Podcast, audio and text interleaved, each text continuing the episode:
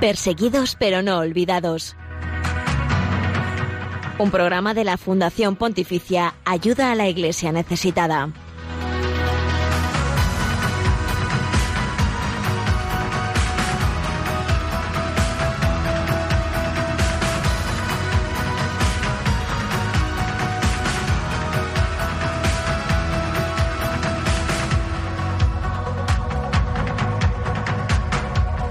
Saludos, hola, ¿qué tal? Buenos días, bienvenidos a este programa que quiere ser puente de información, oración y caridad con la iglesia pobre y perseguida en el mundo. Y hoy, 11 de junio, la iglesia celebra a San Bernabé, fue compañero de San Pablo en la evangelización del mundo griego y gran apóstol de los gentiles.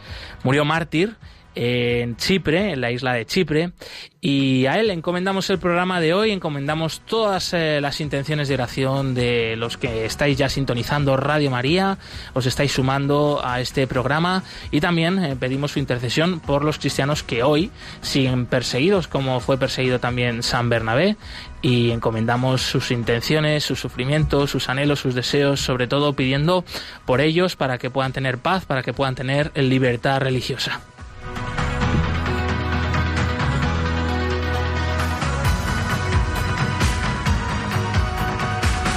La semana pasada hablábamos sobre los cristianos en la India con la hermana Priti Lakra y esta semana el turno es eh, para los cristianos en Irak, otro país eh, de Asia, eh, más situado concretamente, pues sí, pertenece, según algunos, pues a Oriente Medio, otros ya lo sitúan pues en, en, la parte del antiguo Persia. Lo que sí es verdad es que Irak ocupa pues una tierra antiquísima, de antigua Mesopotamia, también origen pues de toda la historia de la salvación, eh, pues empezando por el propio Abraham, natural de Ur de los Caldeos, hoy eh, próximo eh, a la ciudad de Basora, al sur de Irak. Irak es un país que también cuenta con presencia cristiana, allí los cristianos son una minoría, en muchos casos también perseguidos, también necesitados y queremos poner hoy el foco en estos hermanos nuestros eh, porque sin duda su fe es un gran testimonio que nos ayuda en nuestro día a día. Y es que hemos tenido además la suerte, por eso hablamos hoy de Irak, de tener con nosotros en eh, la oficina de ayuda a la Iglesia Necesitada en España, en la sede central, a don Alberto Ortega, nuncio en Irak y en Jordania, sacerdote español eh, por tanto no podíamos desaprovechar esa oportunidad y enseguida en unos minutos compartiremos esa charla, esa conversación que tuvimos pues ayer mismo con él. Eh, de verdad os invitamos a que nos acompañéis eh, porque es un testimonio de primera mano de una persona que conoce muy de cerca a la comunidad cristiana en Irak, las necesidades de la iglesia en Irak y el testimonio tan importante de estos cristianos para toda la sociedad iraquí, una sociedad herida, pues como ya sabemos por la guerra, por la violencia, así que que merece la pena.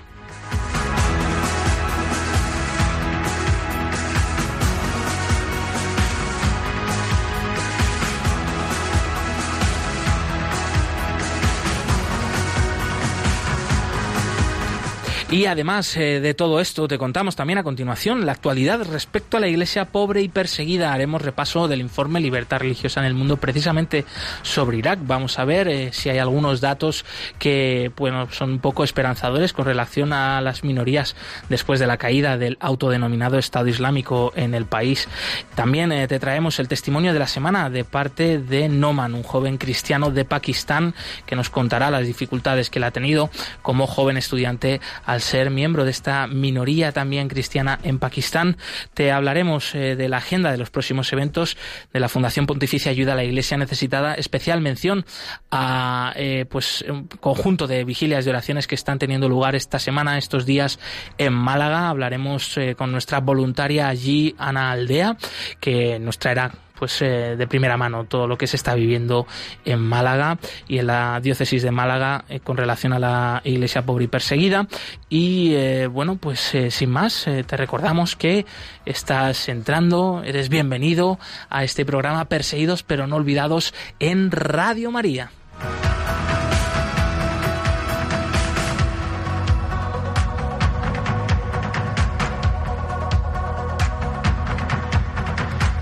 Y para continuar, eh, presentamos al equipo del programa de hoy que hace pues posible que nos podamos escuchar y que nos podamos empapar de esta realidad de la iglesia pobre y perseguida. Nieves Barrera, compañera del Departamento de Promoción de Ayuda a la Iglesia Necesitada. Bienvenida. Hola, buenos días, ya os echaba de menos. Y nosotros a ti, que has estado un par de semanas un poco desaparecida, pero... Sí, sí, a tope, a tope con todo. Ya Estás bien, ¿no? Sí, sí, sí, fantástico. Ahora mucho mejor, estando con vosotros. Qué bien, qué bien. Pues eh, bienvenida de nuevo, amiga. Y eh, Javier Esquina en los controles, hoy solito de nuevo, solo en peligro, pero muy contento de que lleves eh, tú realmente aquí pues feliz. Estoy feliz con vosotros. Llevando pues la parte técnica del programa.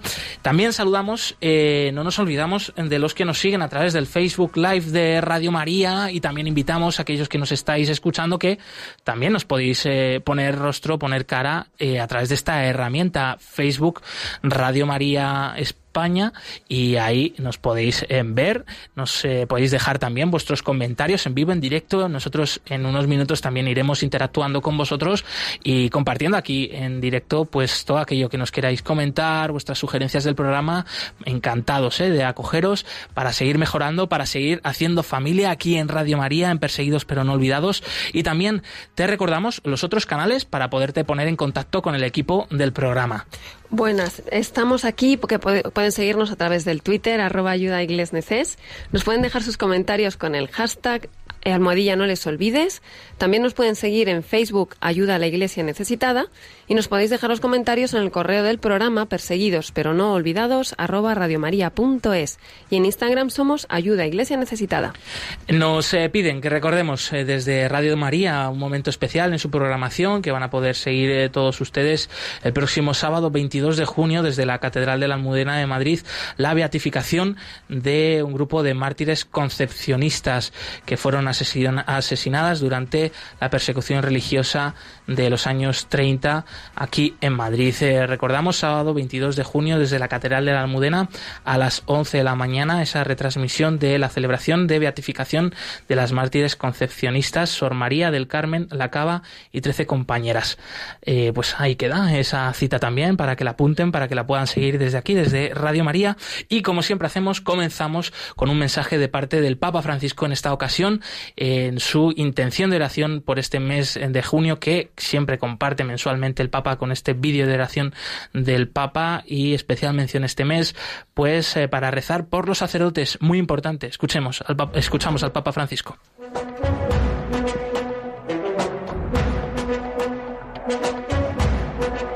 En palabras del Papa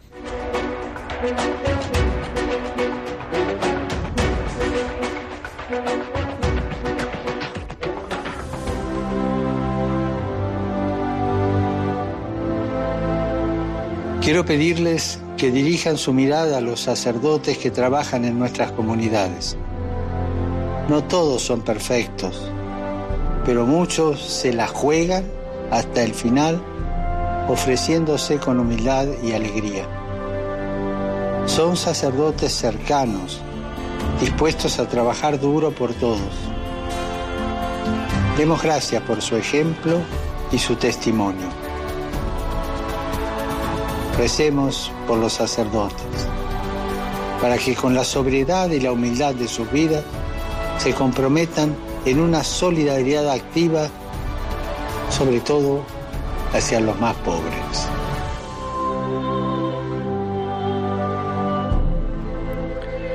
Recemos por los sacerdotes, ¿eh? es un imperativo que por supuesto aquí en Perseguidos pero no olvidados hacemos. Nieves Barrera, ¿qué te ha parecido este mensaje de intención de oración del Papa Francisco para este mes de junio?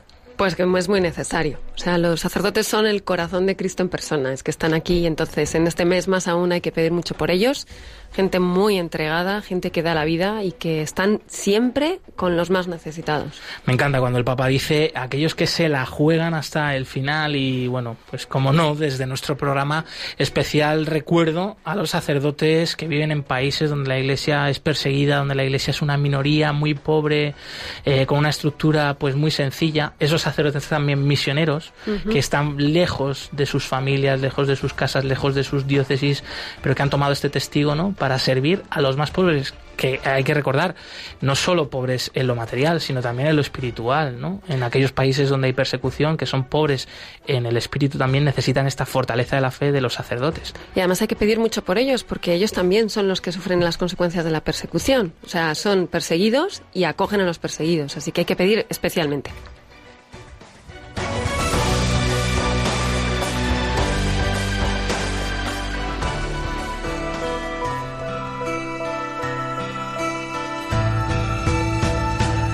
La religión con más seguidores en el mundo es también la más perseguida. Descubre la realidad de los cristianos perseguidos y necesitados en Perseguidos pero no olvidados, un programa de ayuda a la Iglesia necesitada en Radio María. Los cristianos pobres y perseguidos alrededor del mundo eh, no son motivo de grandes titulares en muchos medios de comunicación. Sin embargo, su testimonio de fidelidad, su autenticidad, su heroicidad en la fe aquí sí que son noticia.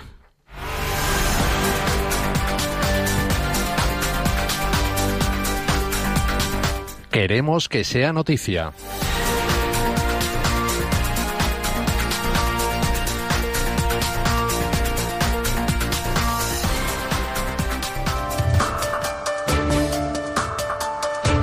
Las Naciones Unidas establece un día de las víctimas de violencia contra la religión. El 28 de mayo de 2019, la Asamblea General de la ONU aprobó una resolución que establece el 22 de agosto como el Día Internacional de Conmemoración de las Víctimas de Actos de Violencia basados en la religión y las creencias. La proposición de conmemoración fue presentada por Polonia con el apoyo de los Estados Unidos, Canadá, Brasil, Egipto, Irak, Jordania, Nigeria y Pakistán. La Fundación Pontificia Ayuda a la Iglesia Necesitada, desde hace más de 70 años al servicio de los cristianos que sufren y son perseguidos, ha recibido con satisfacción esta resolución. Mark Reidemann, director de Relaciones Institucionales de Ayuda a la Iglesia Necesitada Internacional, ha destacado este no es solo un paso útil, sino también crucial. Hasta la fecha, la respuesta de la comunidad internacional a la violencia por motivos religiosos y a la persecución religiosa en general puede calificarse de demasiado escasa y tardía. Denuncian que en el norte de Nigeria los ataques a los cristianos son cada vez más agresivos. El país africano no acaba de encontrar la calma. Las noticias de la derrota del grupo terrorista Boko Haram se contradicen con el testimonio del sacerdote John Bakeni, responsable de coordinar la ayuda a los supervivientes de los ataques y a las personas desplazadas por la violencia en la diócesis de Maiduguri, al norte de Nigeria. En declaraciones a la Fundación Pontificia Ayuda a la Iglesia Necesitada, que trabaja estrechamente con el sacerdote, ha reconocido lamentablemente no ha cambiado mucho. Muchas aldeas siguen siendo atacadas. Al mismo al mismo tiempo que en el norte de Nigeria el peligro terrorista sigue omnipresente, en el centro del país están aumentando los ataques contra agricultores cristianos por parte de nómadas predominantemente musulmanes de la tribu de los Fulani. Detrás de los conflictos por la tierra hay también un elemento antirreligioso, según ha afirmado el padre Bakeni. Ola de violencia contra los cristianos en África Occidental. Eh, fuentes locales declaran, no dejaremos que nos dividan. Del 13 al 20 de mayo de 2019 se ha celebrado en Ouagadougou, capital de Burkina Faso, la tercera asamblea plenaria de los obispos de África Occidental. Esta reunión se vio ensombrecida por los graves atentados terroristas que han golpeado el país. Monseñor Martin Jape, obispo de la diócesis de Nouakchott, Mauritania, que ha participado en el encuentro episcopal de Burkina Faso, ha declarado a ayuda a la Iglesia necesitada que estos ataques tratan de dividir la buena convivencia entre cristianos y musulmanes en África Occidental. El prelado señala que el punto clave para acabar con el yihadismo es la cooperación con hechos concretos entre los líderes religiosos y la denuncia de parte de todos del uso de la religión como arma de poder y terror. Y Albacete vive esta semana la realidad de los cristianos perseguidos muy de cerca. La Fundación Pontificia Ayuda a la Iglesia Necesitada, junto con la Diócesis de Albacete, celebrará una semana por la Iglesia perseguida allí, en Albacete. Se trata de un conjunto de actividades y encuentros de oración y sensibilización sobre la situación actual de los cristianos perseguidos en distintas partes del mundo. Don Ángel Fernández Collado, obispo de Albacete, inaugurará esta misma tarde a las 20.30 en la Catedral de San Juan Bautista la exposición Y si fuera yo, que recoge una muestra de fotografías y testimonios de cristianos de diversos países, Nigeria, China, India, Irak o Siria, entre otros. Dentro del grupo de actividades de esta semana por la Iglesia perseguida, destaca también la vigilia de oración que se celebrará mañana miércoles 12 de junio a las 20.30 y que contará con el testimonio del padre Naim Shosandi, sacerdote siro-católico de Irak, que ha sido amenazado por el Estado Islámico. La vigilia será amenizada por el coro de la parroquia de Nuestra Señora de Fátima de Albacete.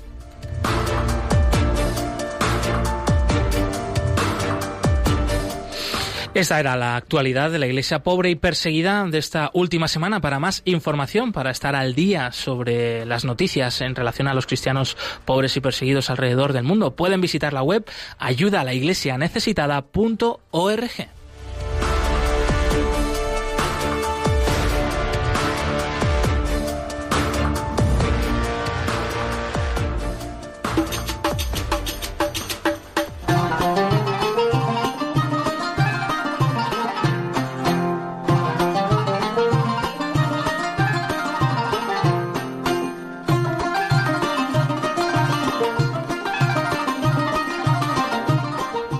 Irak es eh, uno de los países prominentes eh, de Oriente Medio, el llamativo ¿no? de sus fuentes, eh, yacimientos petrolíferos, sus recientes conflictos en los que ha participado nuestro país España, el derrocamiento de Saddam Hussein y el presente todavía de terrorismo de Al Qaeda, el más reciente autoproclamado Estado Islámico, lo ha hecho conocido en todo el mundo. Sin embargo, pocos conocen que en Irak también cuenta con una presencia cristiana antiquísima desde los primeros siglos del cristianismo, una minoría que ha sido sin duda vanguardia en la cultura, en el diálogo con el mundo islámico, en la convivencia, en la paz, en el diálogo en este país desestabilizado y también desestabilizador. Ah, hemos tenido la oportunidad, eh, precisamente ayer, de contar eh, en nuestras oficinas de ayuda a la Iglesia necesitada en España con la presencia del nuncio de Irak y Jordania, don Alberto Ortega, con el eh, que hemos estado charlando y le hemos hecho algunas preguntas sobre el testimonio precisamente de esta iglesia antiquísima de Irak, esta iglesia también mártir, todavía a día de hoy. No queríamos también perder la oportunidad de compartirlo con todos vosotros aquí en Perseguidos pero no olvidados.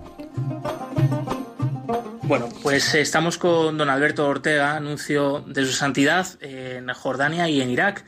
Hoy visitando las oficinas de ayuda a la Iglesia necesitada y no queríamos despedirle sin eh, pues charlar un ratito con él y compartir pues con toda la audiencia de Perseguidos pero no olvidados en Radio María también su testimonio como anuncio y sobre todo el testimonio de los cristianos en Irak, eh, un pueblo de una fe antiquísima, muy importante para toda la Iglesia Universal, sin duda.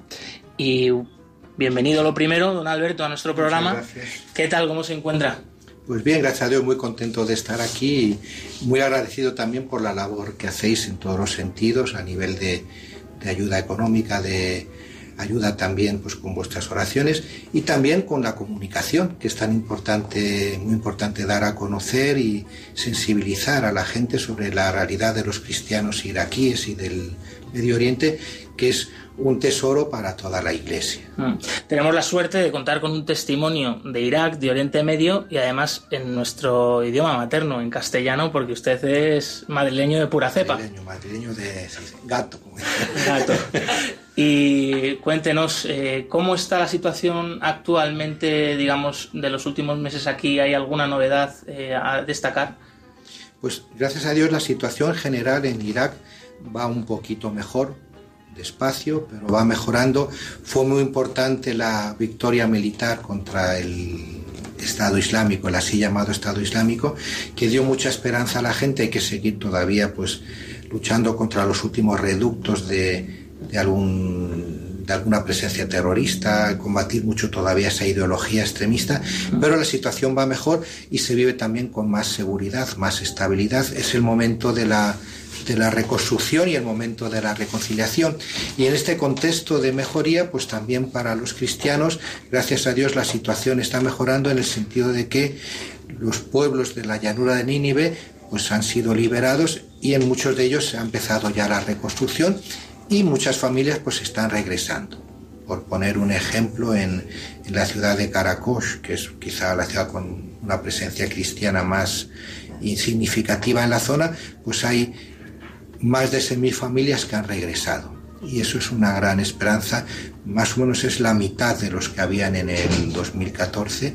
Eh, todavía queda bastante por reconstruir, pero es una alegría ver que la gente está regresando, que la vida vuelve a comenzar y es bonito verles también pues su vida de fe, su testimonio cristiano, las iglesias llenas, con alegría sigue habiendo vocaciones, hay ahora también un nuevo obispo con ellos, en la diócesis caldea de Mosul también hay un nuevo obispo, o sea que son signos de esperanza que la iglesia vuelve a estar presente como un bien para toda la sociedad.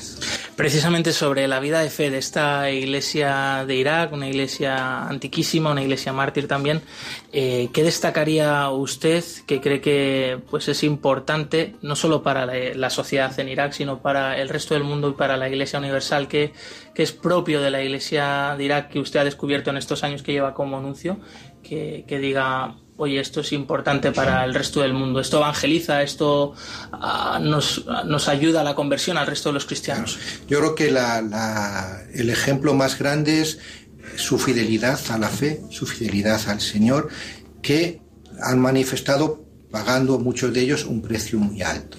Cuando llegaron los terroristas del, del Estado Islámico, en la zona de Mosul, de la llanura de Nieve, de un día para otro dijeron los cristianos que o se convertían al Islam o pagaban un impuesto para ser tolerados o se tenían que ir. Y es muy bonito ver que todos prefirieron irse para no renegar su fe. Yo no sé, no digo que no haya, pero no sé de nadie que se haya convertido, aunque fuera incluso fingiendo, para mantener su casa, su trabajo. Todos prefirieron renunciar a todo para mantener la fe. Y te lo decían luego en los campos de refugiados donde han estado, te lo decían, nos han quitado todo, pero no nos han quitado la fe, que es un testimonio precioso. Y yo creo que ese es el gran testimonio y, el valor de la, pues, de la iglesia perseguida ¿no? y también de los mártires, pues que nos demuestran que hay algo que vale más que todo lo demás, que es la fe, que es el amor al Señor. Y, y por ello, pues uno es capaz de, dar todo, dar su vida o, dar todas las cosas por confesar esa fe. Mm. Hemos tenido la oportunidad hace un ratito de, escucharte en una pues pequeña charla con los trabajadores de ayuda a la Iglesia necesitada y voluntarios, pero quería volver a preguntar qué lugar guarda en el corazón del Papa Francisco la Iglesia Irak y algún mensaje de cariño, de cercanía que le haya podido transmitir en alguna de las entrevistas que tiene con, con su santidad el Papa pues él sigue muy de cerca la situación y tiene un cariño muy especial por, los cristianos de Oriente Medio y de una manera pues muy particular también por los cristianos de Irak. Cuando surgió esta dificultad en el 2014, enseguida él también tuvo varias iniciativas, convocó a los nuncios de la región con todos los superiores, luego organizó también un consistorio de cardenales justo sobre esta cuestión y diversas iniciativas, luego mandó una carta preciosa a los cristianos de Oriente Medio, ocupan un lugar muy importante en su corazón y a mí me ha confiado más de una vez que reza todos los días por ellos. A mí me alegra mucho luego cuando me muevo en Irak, cuando voy a encontrar a las comunidades, que muchas veces me, les puedo decir que el Papa reza por ellos y transmitirle los saludos del Papa y es un polo pues muy cercano a él que está que ocupa un lugar muy especial en su corazón. Mm. Nieves Barrera, compañera del Departamento de Promoción de aquí de Ayuda a la Iglesia Necesitada y también compañera de nuestro programa, quería también preguntarle. Muy bien. Sí, yo tengo especial cariño a los jóvenes siempre y siempre pregunto cómo viven los jóvenes de las iglesias de medio, en, Medio Oriente, cómo viven toda esta situación, cómo es su expectativa, cómo lo sienten un poquito y cómo desde aquí los jóvenes también pueden ayudar, porque hay veces que, bueno, no solamente es la ayuda material, sino que, que cómo, cómo, podemos, porque nos ayudan ellos a nosotros también con su, con su ejemplo, ¿no? Y qué podíamos hacer un poco para estar todos, todos unidos. Sí. pues los jóvenes la verdad es que dan también ellos un testimonio de fe bonito, incluso los mismos niños, ¿no? No sé si habéis visto esa, ese vídeo de una niña que se llama Miriam en mm. Caracos, ¿no? Una niña tan pequeña que ya habla del perdón, que da gracias a Dios, que, es capaz de perdonar, Y, eso pues porque lo ha vivido en su familia. Entonces, gracias a Dios tenemos todavía una generación de gente joven que sin dejar de ser pues como los jóvenes actuales, con su manera de vestir, su manera de... tienen una gran fe y, participan en las celebraciones. Eso es muy bonito, ver la presencia de jóvenes en, las iglesias y, que viven pues una, una, fe grande, también probada pues con, con las dificultades. Con... ¿Y cómo podemos ayudarles? Yo creo que eh, podemos, por supuesto, ayudarles con la oración, toda la ayuda que ahora para la reconstrucción, sobre todo para los jóvenes, ¿no? ¿Cómo les podemos decir que se queden si no tienen una casa o si no tienen trabajo? Y en todas estas cosas, pues eh, ellos solos no tienen los medios, necesitan pues la ayuda nuestra ¿no? para, para poder reconstruir sus casas. Pero la ayuda fundamental, yo siempre digo, es sostener el sí que ellos han dado al Señor, que es un sí pues, que les ha costado, que les ha costado todo. ¿no? pues sostener su sí al Señor con nuestro sí al Señor. Y, en la comunión de la Iglesia eso sucede. ¿no? Su sí al Señor nos ha sostenido a nosotros. Yo tengo tantos amigos aquí en España y en Italia que, pues, que se han quedado muy tocados eh, positivamente por el testimonio de, los cristianos iraquíes. Entonces su sí nos ayuda, nos anima a vivir la fe, pero al mismo tiempo también nuestro sí les sostiene a ellos. Y es curioso cuando a veces pregunto yo a los cristianos iraquíes qué quieren de los cristianos de Occidente y lo primero que dicen, que vivan la fe. entonces la manera de, sostenerles es, vivir la fe. ¿Cómo podemos ayudar a los jóvenes, a los jóvenes de allí? Viviendo la fe, viviendo nuestro sí al Señor en las circunstancias cotidianas de cada día. Antes de terminar, ya que estamos en Radio María, eh, pues en esta casa tan estupenda abierta a todos, porque es la casa de la Virgen, eh, compartir una gran noticia, que Radio María ha llegado a Irak también. De hecho, hace poco lo hemos escuchado aquí en la propia emisora, porque se ha celebrado el Maratón, que es una de las grandes campañas que hace Radio María a lo largo del año, y uno de los proyectos estrella era precisamente para apoyar a Radio María en Irak. ¿Cómo se ha cogido esta noticia sobre el terreno allí? ¿Qué valoración puede hacer usted como anuncio en Irak? No, pues es una noticia muy positiva, es una noticia que, nos alegra.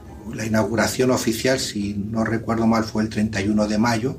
Yo no estaba en esas fechas en Irak, pero he mandado un mensajito también al obispo para, para agradecer y para felicitarme también de esta iniciativa. ¿no? Es muy importante transmitir una buena noticia y transmitir también nuestro mensaje como una posibilidad para todos. La radio pues la pueden oír todos. Entonces también es una manera preciosa de, contar las cosas como nosotros la vemos y para acompañar también a tantas personas pues desde sus casas para darles una, palabra también de, esperanza, de, de, ánimo, que puedan participar también en ciertas celebraciones. En algunos lugares no es tan fácil participar en las celebraciones y Radio María sin duda pues va a ser una gran compañía para ellos. Mm.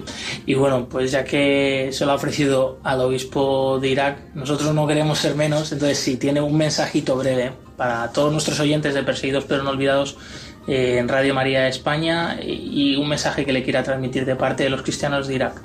Pues el mensaje es pues que os acordéis en vuestras oraciones, tengáis presentes a, a los cristianos de Irak y de Oriente Medio y el tener presente a estos cristianos que, pues, que han pagado un precio alto por decir que sí al Señor es una ayuda también para nosotros para poder decir nuestro sí al Señor en circunstancias más fáciles y saber pues que estamos todos unidos en la misma familia. Somos todos hermanos en la iglesia y hoy que también pues en Radio María pues pensamos que tenemos también una madre común que, nos une y que nos acompaña.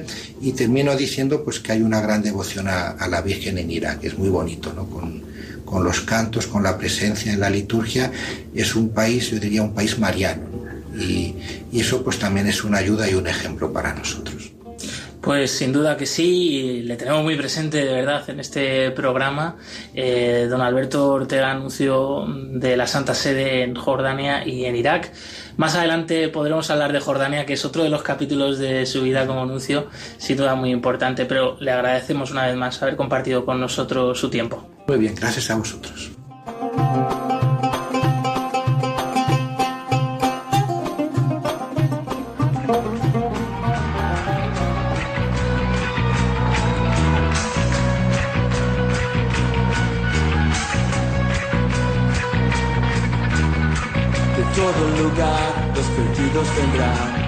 En libertad a ti clamarán. Dios de la cruz, por este vivo estás, mi Dios, a ti mi vida te daré.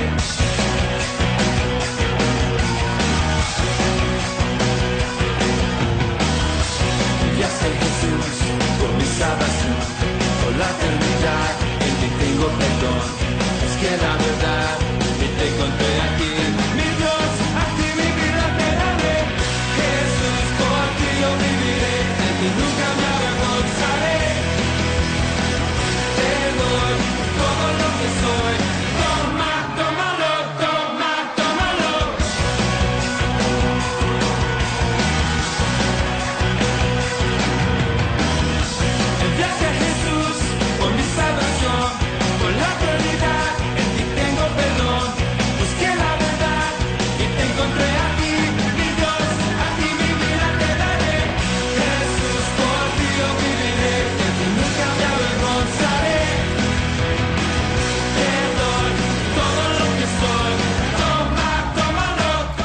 Las 11 y 32 minutos, las 10 y 32 minutos en las Islas eh, Canarias y es el momento también para poder eh, compartir qué es eh, lo que nos están dejando nuestros oyentes a través de las redes sociales, sobre todo en el Facebook Live de Radio María Nieves. Pues nos, nos, saludan muchos muchos de los que, oyentes que mucha, en muchas ocasiones también nos van siguiendo en el programa y bueno tenemos aquí saludos de Enrique de Luis Enrique Pérez Vargas eh, algunos nos dicen que les encanta el programa, como Cristina Montoza. Saludamos desde aquí también a Javier Fernández, que, nos van siguiendo poco a poco y, nos encanta verles en el Facebook. Así que está, está genial que mandéis los, comentarios. Y vosotros que nos podéis poner cara eh, por el Facebook Live, pues eh, mira, agradecidos, ¿eh? Una sonrisa estupenda dedicada para todos vosotros, esta sonrisa que Dios nos ha regalado, ¿eh, Nieves? Desde luego, es, maravilloso además cuando, no sé si te pasará a ti, Josu, pero cuando vas por ahí y comenta Radio María, la gente dice, ¡ay, yo lo escucho! Vamos, me, salta, de alegría. Atención porque en unos minutos ¿eh? abriremos también eh, los teléfonos de la emisora para que todos aquellos que nos escucháis normalmente no nos lo podéis decir, no nos podéis dejar vuestros comentarios en Facebook, que ¿por qué no? Pues que nos llaméis y que podamos escucharos aquí en vivo y en directo. Eh, estad muy atentos, ¿vale? También os recordamos de nuevo los otros canales para que os podáis poner en contacto con el equipo del programa. Sí, como siempre a través del Twitter, arroba ayuda neces, o también los comentarios los puedes dejar en el hashtag almohadilla no les olvides o seguirnos en Facebook Ayuda a la Iglesia Necesitada y dejar más comentarios en el correo del programa Perseguidos pero no olvidados arroba y en Instagram somos Ayuda Iglesia Necesitada.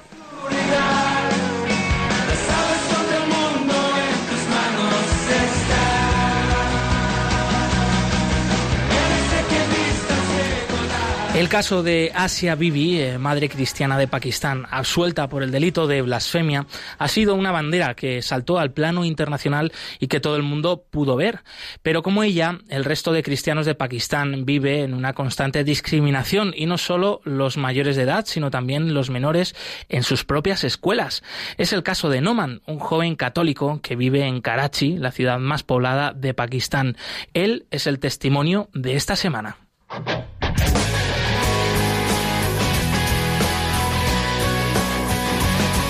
Testigos del siglo XXI.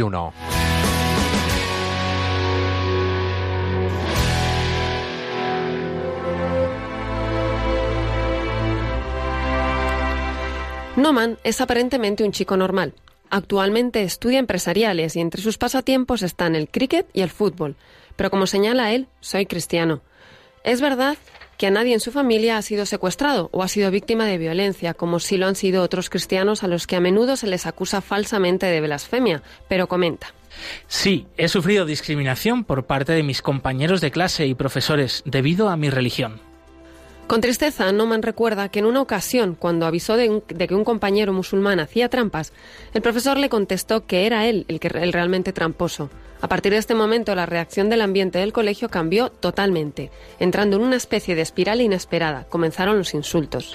Mi compañero me llamó Banji, lo que significa barrendero o limpiador de alcantarillas. Recuerda Noman con dolor. Después el compañero se burló de él y habló de forma irrespetuosa sobre su fe cristiana. Tanto mi profesor como el director eran conocedores de esta situación. Mi madre fue llamada para hablar con mi profesor, pero no, tuvieron dispuestos a no estuvieron dispuestos a escuchar mi versión de los hechos. Incluso se negaron a darme un formulario que la escuela requería para los exámenes y tuve que perder un año entero de estudios. Si algo caracteriza a los cristianos cuando son minoría y discriminados es su relación tan especial con Dios. Norman explica que, pese a todo, está agradecido a Dios, pues no ha abandonado a su familia. Y pone un ejemplo que todavía hoy sigue acompañándole en el día a día. Dios estaba allí cuando un amigo de mi madre se ofreció para pagar mi educación porque mis padres no podían hacerlo en ese momento. El momento más feliz de mi vida fue cuando terminé el bachillerato. Soy la primera persona que lo ha, que lo ha logrado en mi familia. Lo cierto es que con grandes esfuerzos, pero con ese agradecimiento, ahora Noman estudia empresariales en una universidad pública.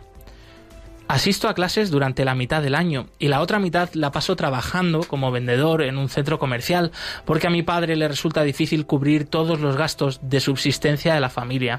Incluso en las dificultades Dios nunca me ha abandonado, siempre me ha ayudado y amado. Dios y mi familia, especialmente mi madre, son las razones de mi felicidad.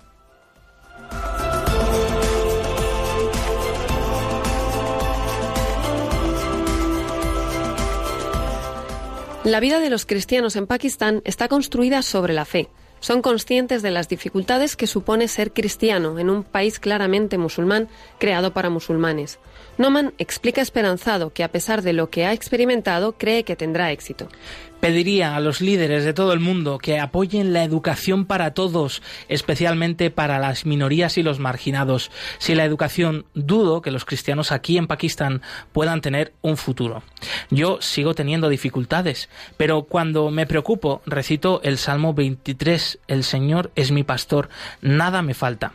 Además, siempre llevo conmigo un rosario y no dejo de orar a la Virgen por mi familia, por mi país y por nuestros vecinos musulmanes.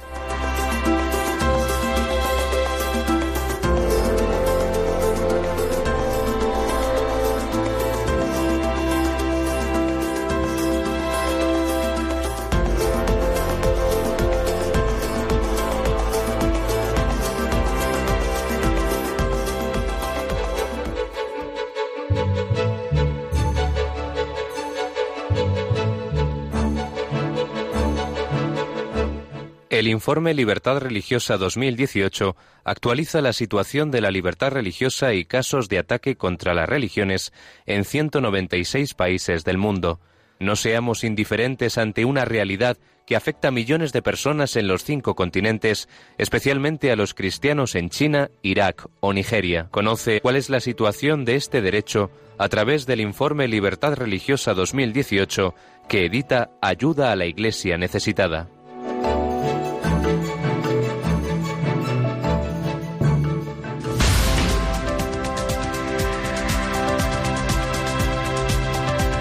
Libertad religiosa en el mundo.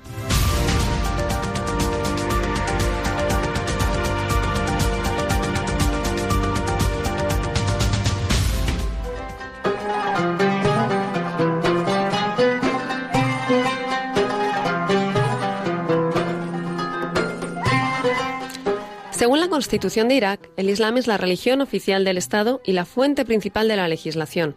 Conforme al artículo 2.1, está prohibido promulgar leyes contrarias al Islam, a los principios de la democracia y a los derechos y libertades fundamentales que recoge la Constitución.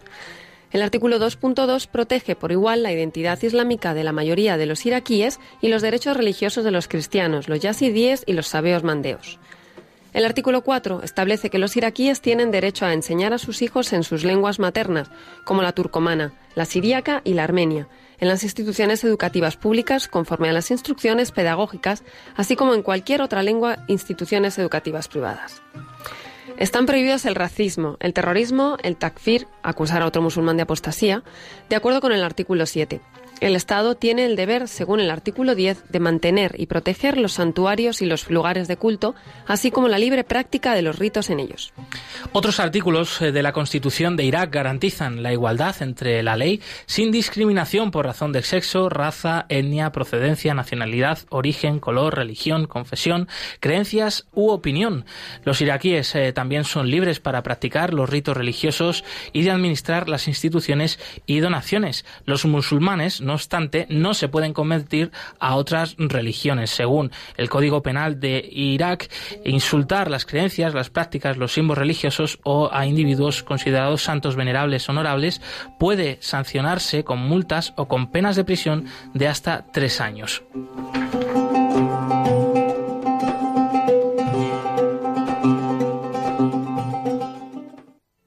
Durante el periodo estudiado en este informe, el Gobierno central ha tomado una serie de medidas dirigidas a avanzar en la islamización de la sociedad iraquí.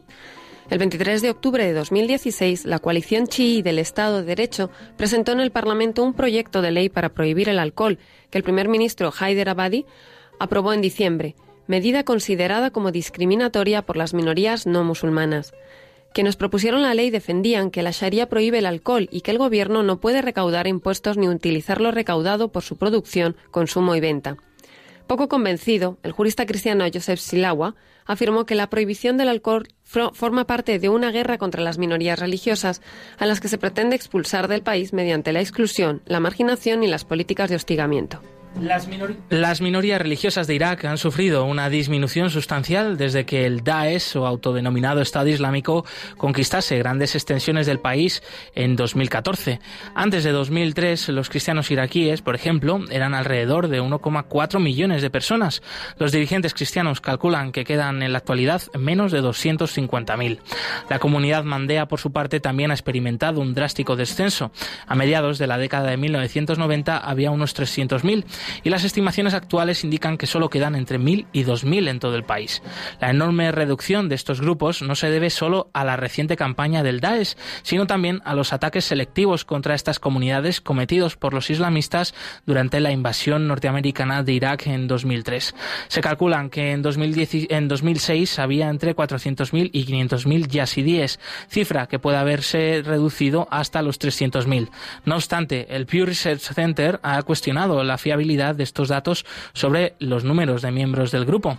Actualmente los Yarsanis, los Yarsanis eh, no son más de 300.000 y los Bahá'ís no llegan a los 2.000.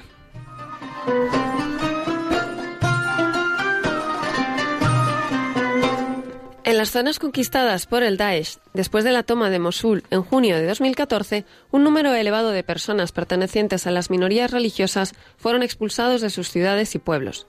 En febrero de 2017, organizaciones no gubernamentales descubrieron unas 50 fosas comunes en el norte de Irak, como la de la andanada de Al-Hasfa, con 4.000 cadáveres, entre los que se encontraron policías y varones yazidíes capturados. En agosto de 2017, el tercer aniversario de la caída de la llanura de Nínive ante el Daesh, el patriarca caldeo Luis Rafael Saco instó a los cristianos desplazados a regresar rápidamente para reclamar sus tierras antes de que otros se las quitaran y evitar disputas internas. Somos el pueblo autóctono de este país, heredero de sus antiguas civilizaciones. Nuestra historia se remonta a la iglesia cristiana más antigua del mundo.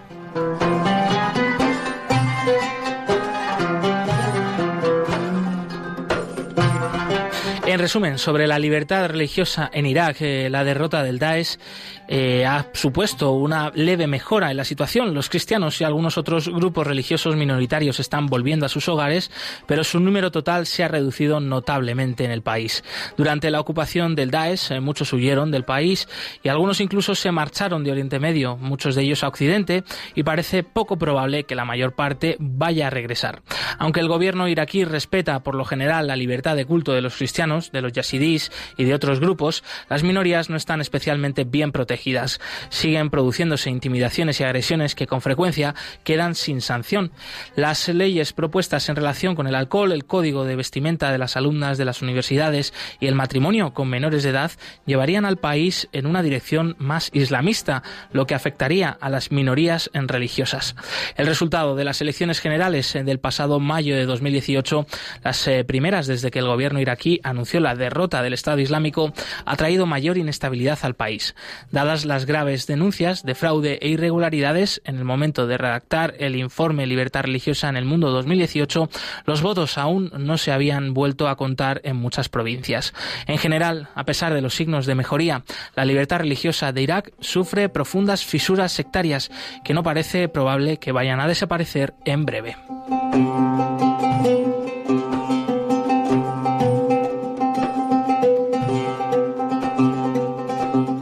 Informe completo sobre la situación de la libertad religiosa en Irak en cualquier otro país del mundo lo pueden visitar en la web ayudalaiglesianecesitada.org.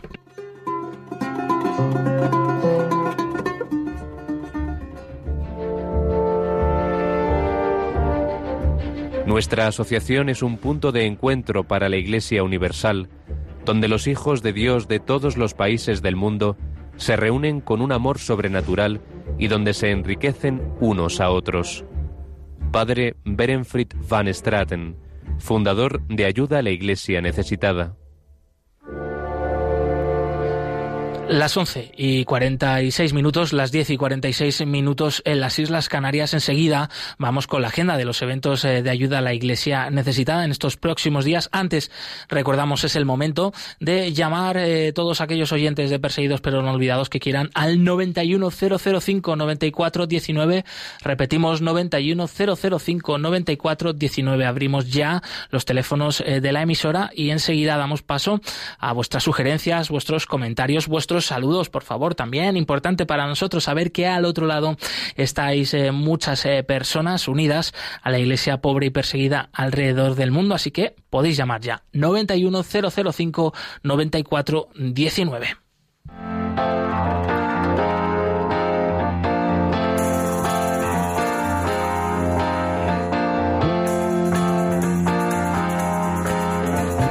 Cerca de ti.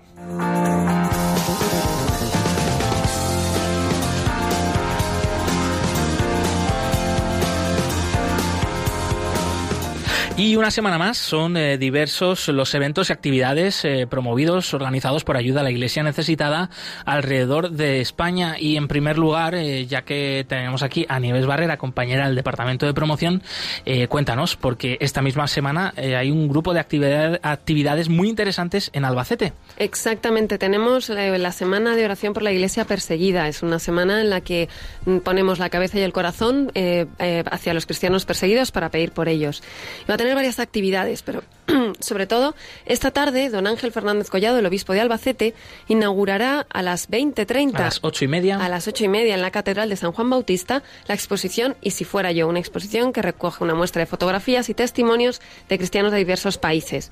Y también mañana se celebrará una vigilia de oración el día 12 de junio, mañana a las ocho y media de la tarde, que contará con el testimonio del padre Naim Shosandi. Es un, un sacerdote iraquí, católico que fue amenazado por el Estado Islámico y que merece la pena muchísimo escuchar su testimonio. Allí mismo, en la Catedral de Albacete, este, este evento vigilia con testimonio que precisamente hemos hablado todo el programa sobre Irak. Pues mira, qué oportunidad de conocer en persona a un iraquí cristiano auténtico eh, y poder eh, unirse junto con él para orar por eh, la iglesia en Irak y la iglesia perseguida en el mundo. Efectivamente. Eh, esta semana de Iglesia Perseguida también eh, cuenta eh, con rezo del rosario. Exactamente, habrá conferencia, habrá, pues eso son en la vigilia de oración, oraciones varias y habrá una Eucaristía por los cristianos perseguidos, todo este tipo de actividades que solemos hacer en, en, las parroquias. Pues se pueden acercar hasta esta catedral de Albacete, San Juan Bautista, y seguir de cerca esta semana por la Iglesia Perseguida,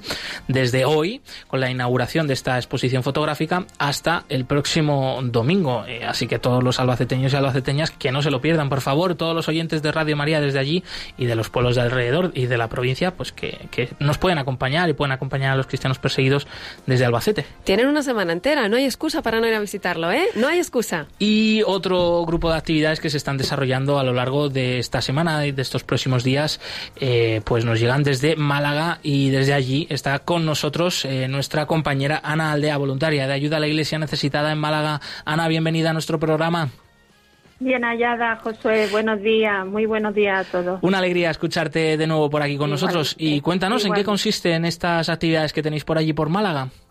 pues mira, consiste en, que va, eh, va a llegar a Málaga eh, un icono que ha sido profanado en una iglesia greco-ortodoxa de Homs, que es una ciudad de Siria, la tercera más importante después de Damasco y Alepo.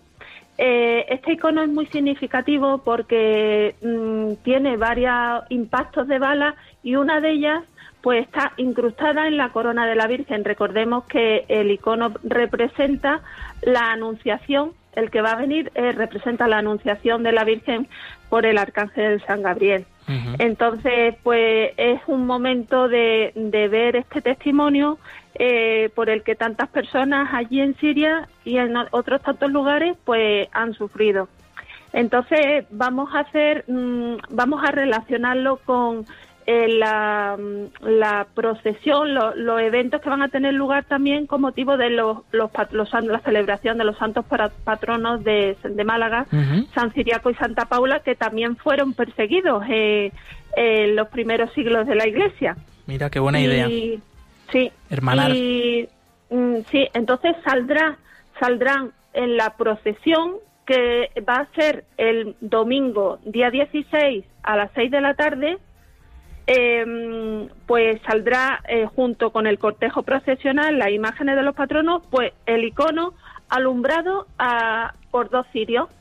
Eh, eso como bueno pues como muestra de, de, nuestro apoyo y de nuestra nuestra unión con, con, los cristianos perseguidos de Siria y de todo el mundo. Y Ana, este icono también eh, va a estar visitando otros lugares y otras parroquias de Málaga. Efectivamente. Eh, lo recibiremos el sábado día 15 eh, y estará eh, expuesto en la mm, parroquia Santa Rosa de Lima en un acto de veneración al, propio icono tras la misa de las siete y media. Entonces, parroquia Santa Rosa de Lima, todos los malagueños la conocen, en la avenida de Carlos Saya, tras la misa de las siete y media. Al día siguiente, también podremos visitar en esta misma parroquia y podremos verlo y venerarlo en la misa, tras la misa de 12. Por la tarde ya hemos dicho que va a salir por las calles de Málaga. El icono va a recorrer toda la ciudad de Málaga, el centro de, Málaga. Qué bien. Sí. Mm, y luego, eh, el martes, día 18, eh, que es, digamos, el día de la fiesta litúrgica de los santos patronos, Siriaco y Paula, pues va a presidir el, icono estará en la, en la misa, en la función principal de instituto que será a las 8 de la tarde en la parroquia de los Santos Mártires. Ana, tenemos que se nos acaba el tiempo, tenemos que dejarlo ya aquí. Más. Sí. Dos eventos más. Miércoles 19 en la parroquia de San Pablo a las 10 de la mañana y jueves 20 en la parroquia San Miguel de Miramar también en la misa de las de la misa de las 8. De todas formas recordamos eh, a todos los interesados eh, de Málaga, de la provincia, de los alrededores de la diócesis que eh, todos estos datos los pueden consultar en la web ayuda a la iglesia necesitada.org. Ana Aldea, voluntaria de ayuda a la iglesia necesitada en Málaga, muchísimas gracias por haber sido portavoz una vez más de la iglesia pobre y perseguida y de estos eventos que estáis haciendo tan bien allí en Málaga. Un fuerte abrazo. Igualmente, gracias.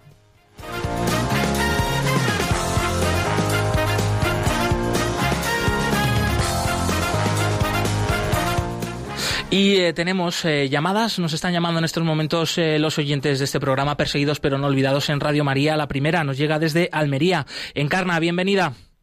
Hola, buenos días, Josué. Buenos días. No sabéis la alegría que me da escucharos. Pensandito que llegue el martes para escucharos.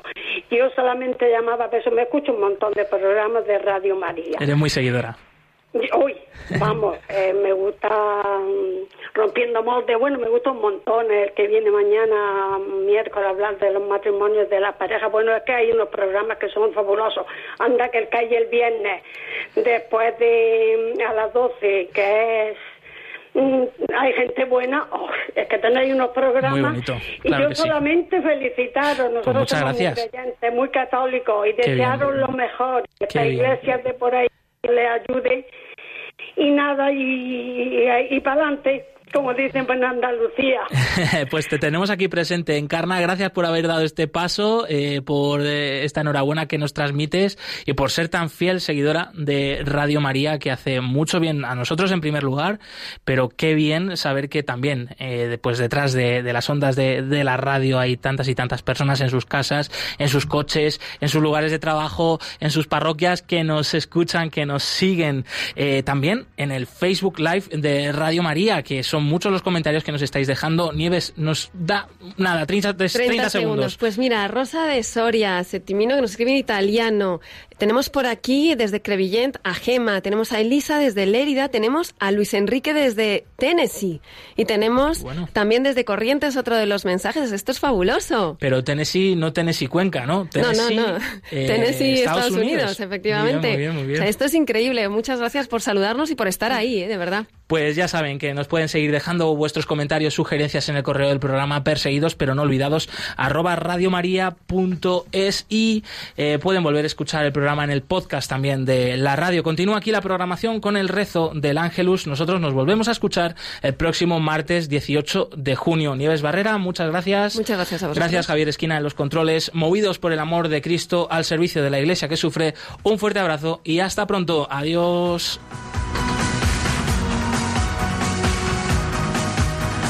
Han escuchado en Radio María Perseguidos pero no olvidados con Josué Villalón.